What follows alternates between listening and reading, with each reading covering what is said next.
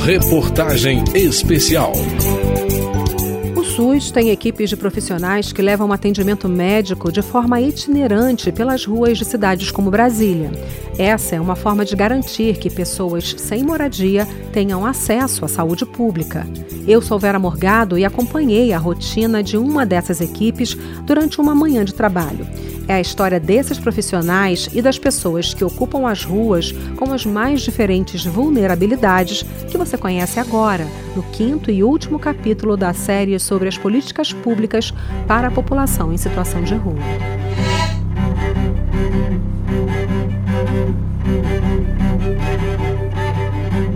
Sem casa, sem documentos, às vezes sem acesso à higiene básica, com fome. São muitas as dificuldades e existe também o preconceito. A pessoa em situação de rua precisa de um acolhimento a mais quando consegue ir até uma unidade de saúde pública. Nem sempre encontra o que precisa.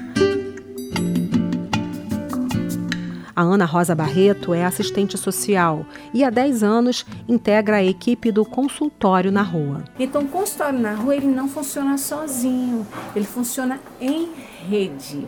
A gente entende que é um paciente extremamente complexo, com muitas demandas. Então a demanda dele não é só de saúde, a demanda dele não é só o curativo, a demanda dele não é só a dor, a demanda dele é a questão da falta de moradia, a demanda dele é a falta de, da alimentação adequada. O consultório na rua é uma estratégia de saúde pública instituída pela Política Nacional de Atenção Básica em 2011. Em outubro, numa manhã de calor forte e de clima seco, a equipe tinha como ponto de partida a UBS 5 de Taguatinga e como primeira parada o Centro Pop da cidade. Os Centro Pops são unidades públicas da assistência social para atendimento a pessoas em situação de rua. Agora são 10h25, a gente chegou aqui no Centro Pop seria a primeira parada da equipe, mas está em greve. Vocês vão atender alguém aqui na porta, não? É, a, a Léa foi ver o paciente do, da orelha, que ele tá para fazer um curativo, que ele está com corte, né? Mas a gente está fornecendo kit de higiene bucal para ele. Uma fila bem, bem longa que já se se forma na, do lado de fora mesmo do centro pop, em volta da, da equipe, do carro da equipe para de crescer a fila para pegar pastas de dente, escova de dente. Toda a equipe está junto agora, fazendo entrevistas, fazendo acompanhamento. Muita gente é, que está sendo atendida hoje tem sido acompanhada pela equipe. A gente pode perceber, conhecem as médicas pelo nome, é, contam para elas como é que foi o, o, a ida ao hospital e os exames que a, a equipe indicou para fazer, os resultados que teve, comemoram os resultados da melhoria de saúde.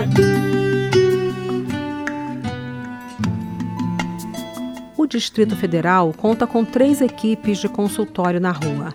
Além dessa de Taguatinga, existem mais uma em Ceilândia e outra no plano piloto. A doutora Samantha Rosokawa é médica especialista em saúde da família.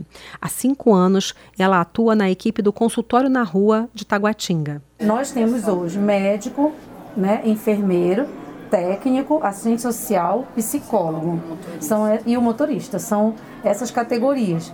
Mas o consultório na rua, ele abrange outras também, é, outra, outros profissionais de saúde que eram importantes a gente ter.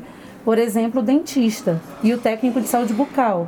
A demanda deles odontológica é gigante. E você imagina a restrição que eles têm em chegar até a, a unidade de saúde e conseguir um atendimento odontológico. Entre 2015 e 2022, as equipes itinerantes de saúde fizeram mais de 3 milhões de atendimentos. Divididos pela população em situação de rua, estimada a partir do cadastro único, seriam menos de dois atendimentos por pessoa por ano.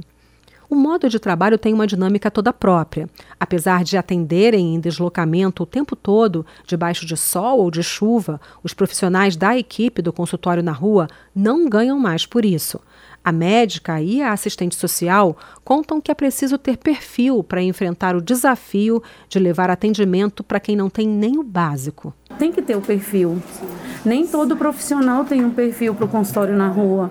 Né? Você lidar com essa diversidade gigante, às vezes o, o profissional não consegue. É, a nossa equipe ela se reinventa todos os dias para fazer esse atendimento porque é um paciente diferente, é um paciente em extrema vulnerabilidade, é um paciente que tem muita questão de dependência química, do uso do álcool, da droga, é um paciente que sente fome, é um paciente que não dorme bem, é um paciente que sofre violência na rua. Então você tem que o profissional para atender essa população, ele tem que estar disposto a compreender, a ter empatia com a, com a situação desse paciente. Felinto Cardoso faz residência em medicina de família. Em duas semanas que esteve atendendo pessoas no consultório na rua, ele viu realidades para as quais não foi preparado para lidar. Ontem eu atendi uma pessoa que a fonte de água dele era onde o cachorro tomava banho, de água potável, eu digo tinha um rato morto com, com mosca subindo no, no rato e depois na ferida que ele tinha. E aí é difícil de você conseguir uma orientação a respeito de, ah, lava isso aqui com água potável, porque o paciente não tem jeito nem de ter isso. E, por exemplo, alguém que não tem condição de escovar os dentes, não tem como se orientar, ah, tem que escovar o dente todo dia. Antibióticos, anti-inflamatórios e remédios para dor fazem parte dos medicamentos que a equipe leva sempre para as consultas. Na van, que funciona como um consultório móvel, é possível fazer curativos e ainda coleta de sangue, testes rápidos para gravidez e para doenças como HIV, sífilis e hepatite, e ainda tratar vários desses problemas de saúde. Leia Graziella é a enfermeira da equipe.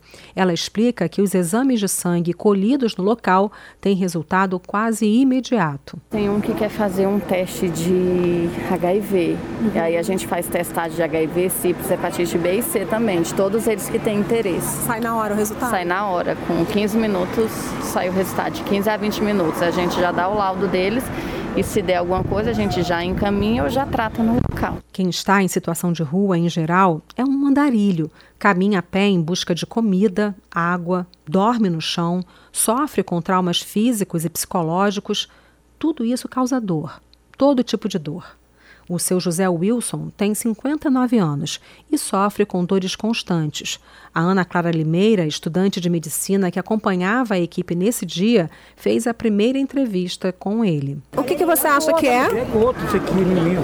Eu tô achando que ele tá demais, mano. Só Deus toma conta. Entendeu? E aí na gota tem que ter toda a questão da alimentação. Dói, né? Dói demais. Eu não gosto nem dormir. Jaqueline Galeno está tratando uma infecção no dente e faz outros acompanhamentos de saúde também. Tudo monitorado pela equipe do consultório na rua. Tem do dente, tem outros também que eles estão vendo o negócio do meu mioma. Eu tenho uns mioma, que aí estão vendo um. Vamos ver se consegue ou não consegue uma cirurgia para mim. Fim da manhã, a doutora Samantha Rosokawa e toda a equipe terminam a primeira etapa de atendimentos. À tarde, o trabalho pelas ruas continua. E é assim a rotina durante toda a semana. Muitos falam para nós: ah, vocês enxugam gelo, porque esse paciente nunca vai sair dessa situação. Pelo contrário, a partir do momento que a gente dá oportunidade dele se cuidar, ele retoma essa situação. Não, eu posso sim, eu posso voltar para a sociedade. E é, o nosso trabalho é muito buscar isso, que ele pode sim retomar a vida dele. Essa reportagem especial teve edição de Cláudio Ferreira, trabalhos técnicos de Carlos Augusto de Paiva e produção de João Paulo Florencio. Você pode ouvir o conteúdo completo em radio.câmara.leg.br. Reportagem especial.